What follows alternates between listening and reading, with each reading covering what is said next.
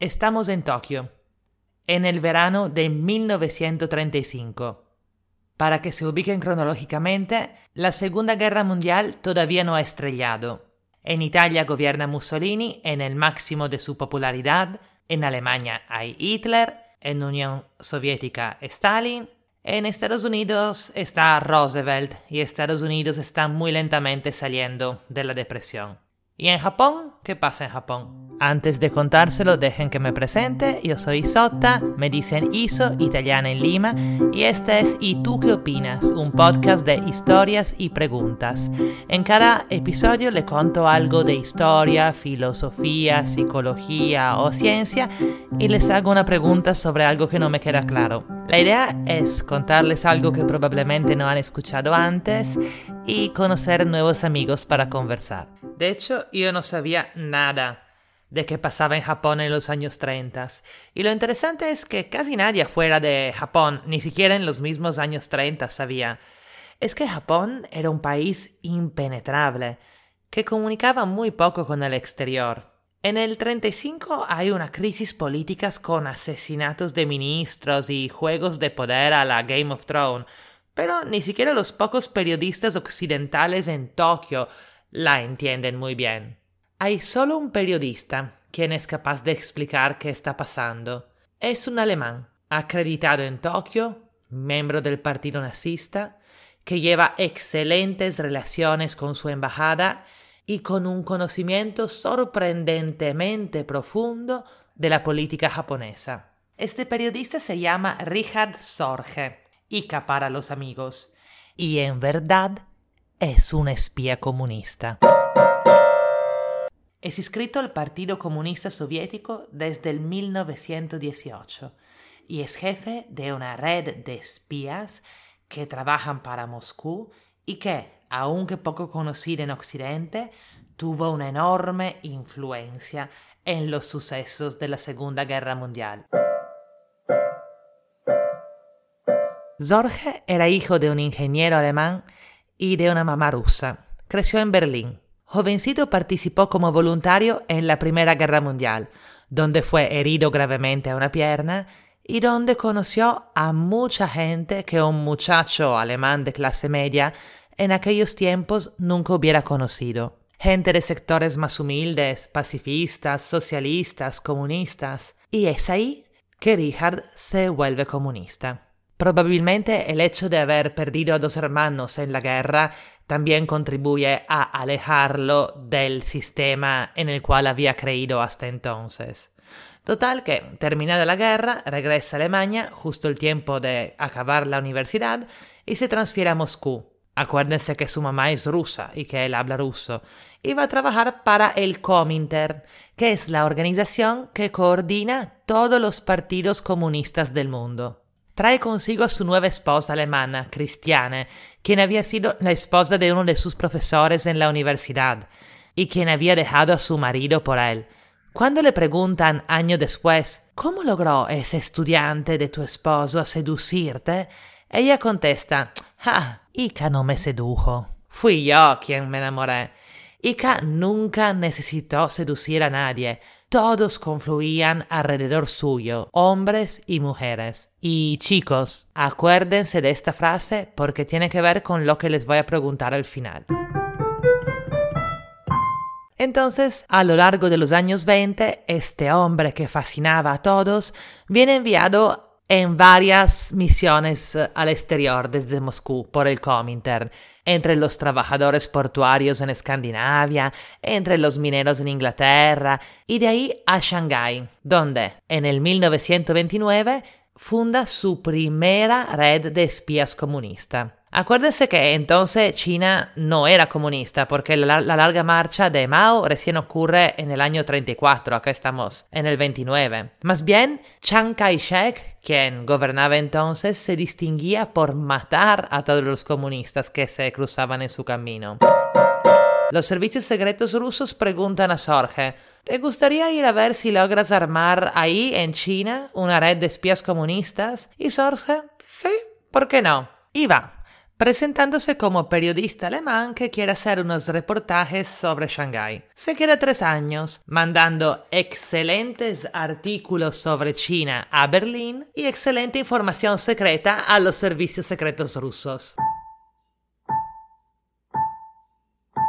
Después de tres años exitosísimos en China, lo mandan a Japón. Japón en aquellos años era un país extremadamente xenófobo, sospechoso de los extranjeros y profundamente anticomunista.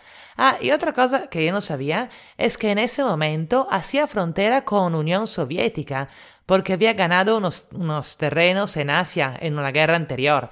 Así que Japón no era solo esas dos islas que conocemos ahora, sino que tenía Crimea y Manchuria que bueno, no sé bien dónde quedan, pero son lugares importantes. O sea que para los rusos era súper importante saber qué pasaba en Japón, y no tenían a nadie ahí. Así que el hombre que fascinaba a todos y hacía que todos confluyan hacia él, se va a Japón.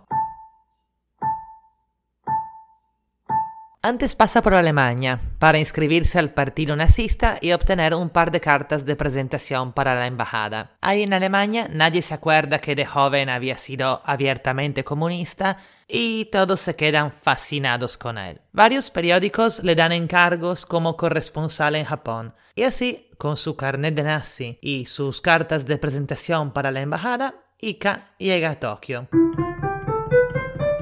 Obviamente, al toque se vuelve el mejor amigo del embajador alemán. O sea, literalmente, no solo juega ajedrez con el embajador y entra y sale de la embajada a su gusto, sino que también cuando el embajador tiene que enviar un mensaje encriptado a Berlín o decriptar uno, lo cual en ese entonces se hacía manualmente, el embajador se hace ayudar por él. El embajador le pide su opinión sobre todo documento y a veces Jorge dice, wow, esto es verdaderamente importante.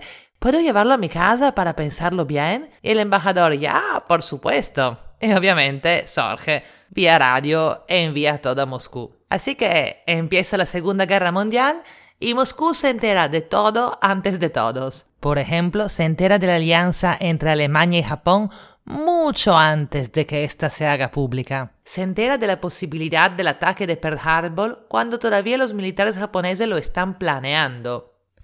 Es tan obvio que Moscú sabe todo con antelación que en Berlín se ponen sospechosos y le dicen a su embajador en Japón, averigua de que no haya un infiltrado en la embajada. Y el embajador en Japón le dice a Sorge, tenemos que averiguar de que no haya un infiltrado en la embajada. En todo esto dicen voces no confirmadas que Sorge era también el amante de la esposa del embajador, pero este podría ser un chisme. Lo que sí no es un chisme es que Sorge avisa a Moscú de que Hitler iba a invadir la Unión Soviética un mes antes de que eso pase, pero Stalin no le cree. Poco después de dicha invasión, en el 41, Sorge pide al servicio secreto ruso que lo transfieran a Alemania, donde cree que puede ser más útil, pero ese mismo día, por fin, lo arrestan. Ojo, lo arrestan los japoneses, no los alemanes por un error de uno de los miembros de su red de espías. Y cuando lo ponen preso, su mejor amigo, el embajador alemán, va a protestar oficialmente con las autoridades japonesas, diciendo que debe de haber habido un error. El proceso Sorge en Japón dura años y, aunque al final lo condenen a muerte, los jueces japoneses lo describen con respeto y admiración. El procurador Yoshikawa, que fue el fiscal jefe de las investigaciones sobre Sorge, declara, en mi vida nunca he conocido a un hombre tan noble.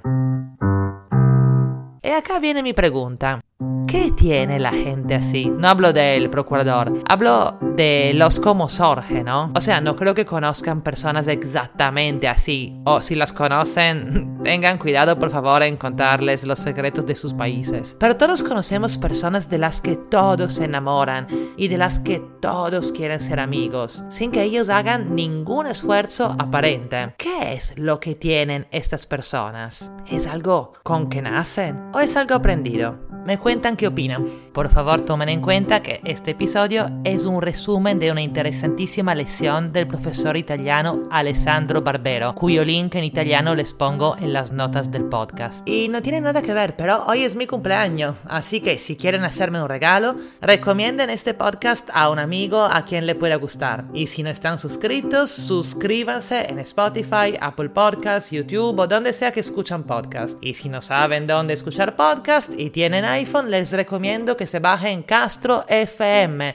nuestro maravilloso sponsor. Castro FM, la mejor app en el mundo para escuchar podcast. Me voy a celebrar. Muchos besos. Para para pa.